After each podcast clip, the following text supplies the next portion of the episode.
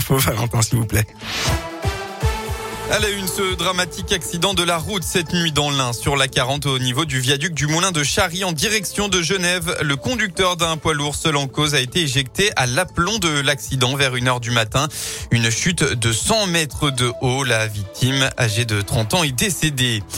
En Auvergne-Rhône-Alpes, la fréquentation des hébergements collectifs touristiques sur l'ensemble de la saison estivale reste très mitigée. D'après une étude de l'INSEE publiée hier, on est encore loin de retrouver le niveau de la période antérieure à la crise sanitaire hein, pour 2019. Dans l'Ain, c'est la douche froide. On constate la plus grosse baisse avec près de moins 27%, moins 10,3% pour la Loire, moins 6,3% pour le Puy-de-Dôme. En revanche, la Haute-Loire a le mieux résisté avec moins 4,9 pardon.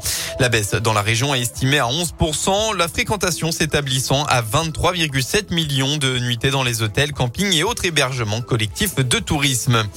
Dans le Puy-de-Dôme, les policiers avaient lancé un appel à témoins pour retrouver l'identité d'un homme décédé après avoir été renversé par un camion Ben. Hein, c'était jeudi dernier vers 13h30, alors que l'homme traversait sur un passage piéton boulevard Étienne Clémentel à Clermont-Ferrand. Il a finalement été identifié. Il s'appelait Gonzalo Garzon, était domicilié dans le quartier et était âgé de 88 ans. Un événement à ne pas rater dans la Loire aujourd'hui, la Sainte-Barbe, patronne des pompiers, des artificiers et des mineurs, avec un rassemblement à 18h place Jean Jaurès avant le départ du défilé à 19h15. Puis le Puy Courieux où sera tiré le traditionnel feu d'artifice à 20h. Et on n'oublie pas, depuis hier et aujourd'hui, c'est parti pour la 35e édition euh, du Téléthon. 30 heures d'émission en direct sur France Télé. Euh, des milliers d'animations dans toute la France aujourd'hui pour récolter des fonds pour la recherche sur les maladies rares. Un numéro, le 3637 et un parrain soprano. On passe au sport. Un test de caractère pour l'ASM. Les rugbymen auvergnats reçoivent Biarritz cet après-midi à l'occasion de la 12e journée de top 14. Les Clermontois doivent absolument faire le plein de points pour remonter au classement et se rassurer avant le début de la Coupe d'Europe la semaine prochaine. Car pour le moment, l'ASM est encore sur courant alternatif comme l'a montré le dernier match à Perpignan. 40 bonnes premières minutes et puis plus rien avec à la clé une nouvelle défaite à l'extérieur.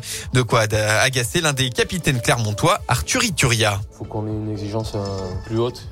Perdre, on a le droit de tomber sur meilleur. Quand ils sont pas meilleurs, on a le droit de perdre. Mais il ne faut pas laisser euh, passer des matchs comme ça, il faut pas se laisser faire, entre guillemets. Ça, c'est pas normal et c'est euh, un peu d'amour propre qu'il faut avoir, je pense. C'est un travail constant et c'est euh, avant tout, je pense, individuel. C'est notre niveau, notre concentration et notre, notre exigence envers nous-mêmes parce que c'est les efforts que tu fais individuellement qui font que, que l'équipe elle est au plus haut. Et actuellement, c'est on est trop en dents et on travaille pas tous ensemble dans le même sens. On n'est plus l'équipe d'il y a 5-6 ans où ben, on pouvait des fois se relâcher, non, c'est fini. Maintenant, il faut qu'on soit tous les week-ends exigeants parce qu'on a besoin de points et euh, il y a des gros matchs qui arrivent.